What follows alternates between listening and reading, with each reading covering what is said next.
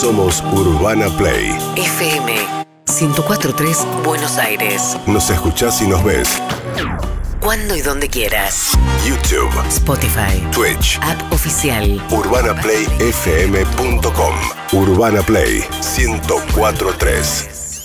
Somos radio en todos los formatos posibles. Bueno, eh, avanza la campaña de vacunación con la esperanza del gobierno de recibir esta semana un lote importante de vacunas, un millón y medio de AstraZeneca, ¿no? Hoy. un millón van a venir, va a volver a llegar Sinopharm, la vacuna china que había dejado de Sí, había interrumpido China las exportaciones para vacunar a su población y ahora vienen dos millones. Y la espera tiene que ver con qué va a pasar con la Sputnik 2 también, ¿no? Si llegan dosis de Sputnik 2, hay, este, digamos, más de dos millones de argentinos que recibieron la primera dosis de Sputnik, han pasado tres meses ya, el intervalo que se supone ideal, y todavía no tienen cita para la segunda dosis. De todas maneras, insisto, no es que hay evidencia que, eh, la, que baje abruptamente la cobertura, idealmente esa es la ventana que está establecida, no se sabe bien cuánto dura la inmunidad a falta de la segunda dosis, cuánto tiempo, pero seguís teniendo tu inmunidad, ¿no? Sí, eso llega el viernes. Me parece que así como la semana pasada pedíamos que eh, el gobierno que no estaba permitido las reuniones en las casas, me parece que el gobierno tiene que salir a explicar bien qué es lo que pasa con aquellos que se dieron la Sputnik, porque hay, mucha gente Angustiada. muy angustiada respecto Claro. de qué le puede pasar si no llega a los tres meses. Y además llegar al vacunatorio, me imagino, y ese momento que es un momento de felicidad, de alivio para muchísima gente, eh, por ahí cuando le dicen, ¿y hoy qué me van a dar? Te dicen las Sputnik y hay gente que sale preocupada diciendo, Sí. bueno, ¿y cuándo me va a tocar la segunda dosis? ¿no? Mientras tanto, Daniel Goyán, el ministro de Salud de la provincia de Buenos Aires, dijo lo siguiente. Asumimos la equivocación, asumimos el error con... Qué cambiado que está. Hemos traspasado 5 millones y medio de primeras dosis y con segundas dosis hemos completado una cantidad también muy importante. Es decir, estamos vacunando a un ritmo que nos, pre- nos- a este ritmo, obviamente, nosotros primeras dosis vamos a estar eh, prácticamente con toda la población mayor de 18 años vacunados para, para septiembre. Con una dosis, ¿no? Con una dosis, Estaremos sí, sí, sí, esquemas de segundas dosis, probablemente. Bien, Goyan, que no suele ser un canto al optimismo, tiene que ver también con números que les empiezan a dar cierto alivio. Hay que ver, pero porque estamos viendo también el impacto de semanas con menos movilidad, pero bajó la ocupación de camas de terapia intensiva por debajo del 70%. Los contagios ayer fueron tre- 10.395. Los domingos sabemos que se testea menos, que suelen ser más bajos, pero dentro de la media es más bajo y registra una caída. Mientras tanto, Alberto Fernández fue un acto para el Día de la Bandera en la ciudad de Rosario, como es tradicional, en ese monumento tan precioso que tiene la ciudad de Rosario frente al río. Y otra vez, no dejen que el profesor Alberto le dé clases ¿no? de cómo nos poblamos, porque vamos a tener problemas con todo el mundo. Miren, la patria somos todos nosotros. Nosotros vivimos en un territorio inmenso, el octavo país del mundo en materia de territorio. Muy diverso en gente. Tenemos nuestros pueblos originarios, tenemos descendientes que se convirtieron en afroamericanos, tenemos inmigrantes, tenemos descendientes de inmigrantes. Es una sociedad muy plural, con mucha diversidad, donde todos los días luchamos para que esa diversidad sea un motivo de orgullo, de respeto entre nosotros, de trabajo cotidiano, donde nunca nadie padezca diferencias, donde todos seamos respetados. No sé cómo serían los descendientes de los afroamericanos. No, descendientes que se convirtieron Se en se faltó la palabra esclavos eh, para armar la frase, que es descendientes de, personas que venían de África que se convirtieron en afroamericanos. Le falta el papel. Ya le dijeron, se vuelven locos los asesores de Alberto Fernández con Alberto Fernández improvisando y quieren que ande siempre leyendo, por lo menos que tenga apuntes.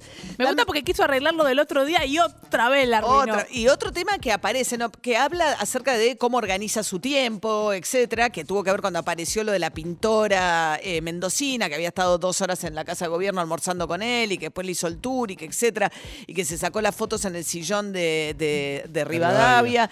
Y todo este tema de las fotos, el uso del teléfono celular, cuánto chatea personalmente con quién y a qué horas el presidente de la nación. Bueno, Eduardo Dualde también se preocupó por esto, el expresidente.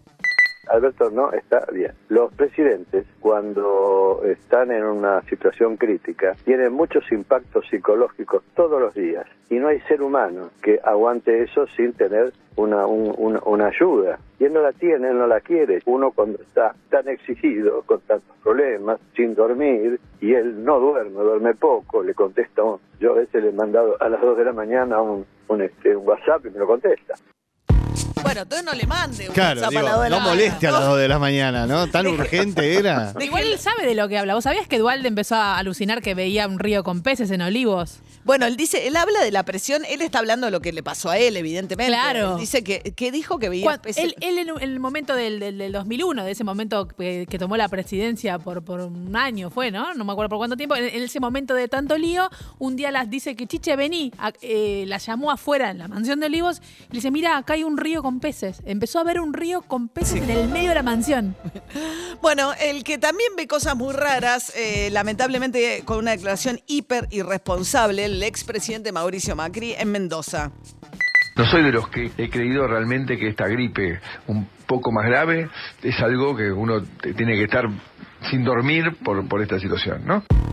No soy de los que creen, ¿no? Me diciendo una gripe minimizando lo que es el coronavirus. Mauricio Macri después hizo una serie de tweets aclarando que él no quiso decir lo que todos escuchamos decir de alguien que tiene claramente una actitud muy displicente. Además, quienes lo conocen y lo han visto a Macri últimamente, ni barbijo, ni ventilación, no toma ninguna medida eh, básica de precaución. Mientras tanto, Axel Kisilov, el gobernador de la provincia de Buenos Aires, contestó. Escuché decir a, a un expresidente, una gripe un poco más grave. Madre mía, qué suerte que no tuvo en sus manos dirigir la salud de todos los y las argentinas, pensando que esta, y diciéndolo con todo desparpajo, que esta es una gripe un poco más grave. Ojalá no lo haya escuchado nadie de los que perdieron familiares, vecinos, amigos con esta pandemia. Un, un presidente acá cerquita también dijo que esto era una especie de gripe. Bueno, hablaba de Jair Bolsonaro. 500.000 muertos alcanzó ayer Brasil y la Argentina ya lleva más de 89.000 muertos por coronavirus.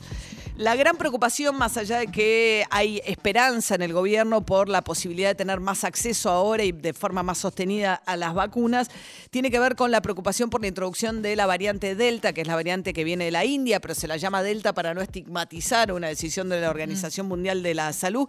¿Sabes que antes los huracanes también tenían todos nombre de mujer y ahora decidieron que no le van a poner, que van a cuidar eso también? Hay como toda una preocupación acerca de cómo se designan las grandes desgracias del mundo y tratar de no estigmatizar a través del uso de, lo- de bautizar a esas desgracias. Si Bueno, ahora los huracanes son hombre, mujer, año, uno, ca- uno, intercalado, como, como el en el Congreso. Paridad de, paridad de género en, en los huracanes. Bueno, eh, Carla Bisotti habló acerca de la variante Delta, la que viene de la India, que es la que genera mucha preocupación porque es mucho más contagiosa y las vacunas son efectivas siempre, pero no lo serían tanto o algunas no lo serían tanto con esta variante.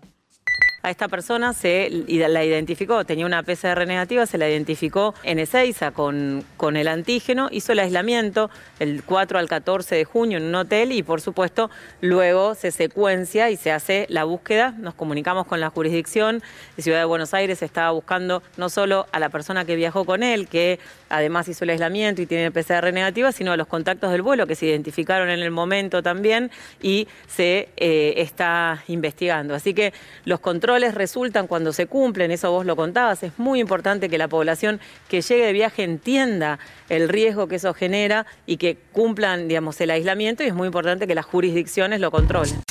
Urbana Play Noticias.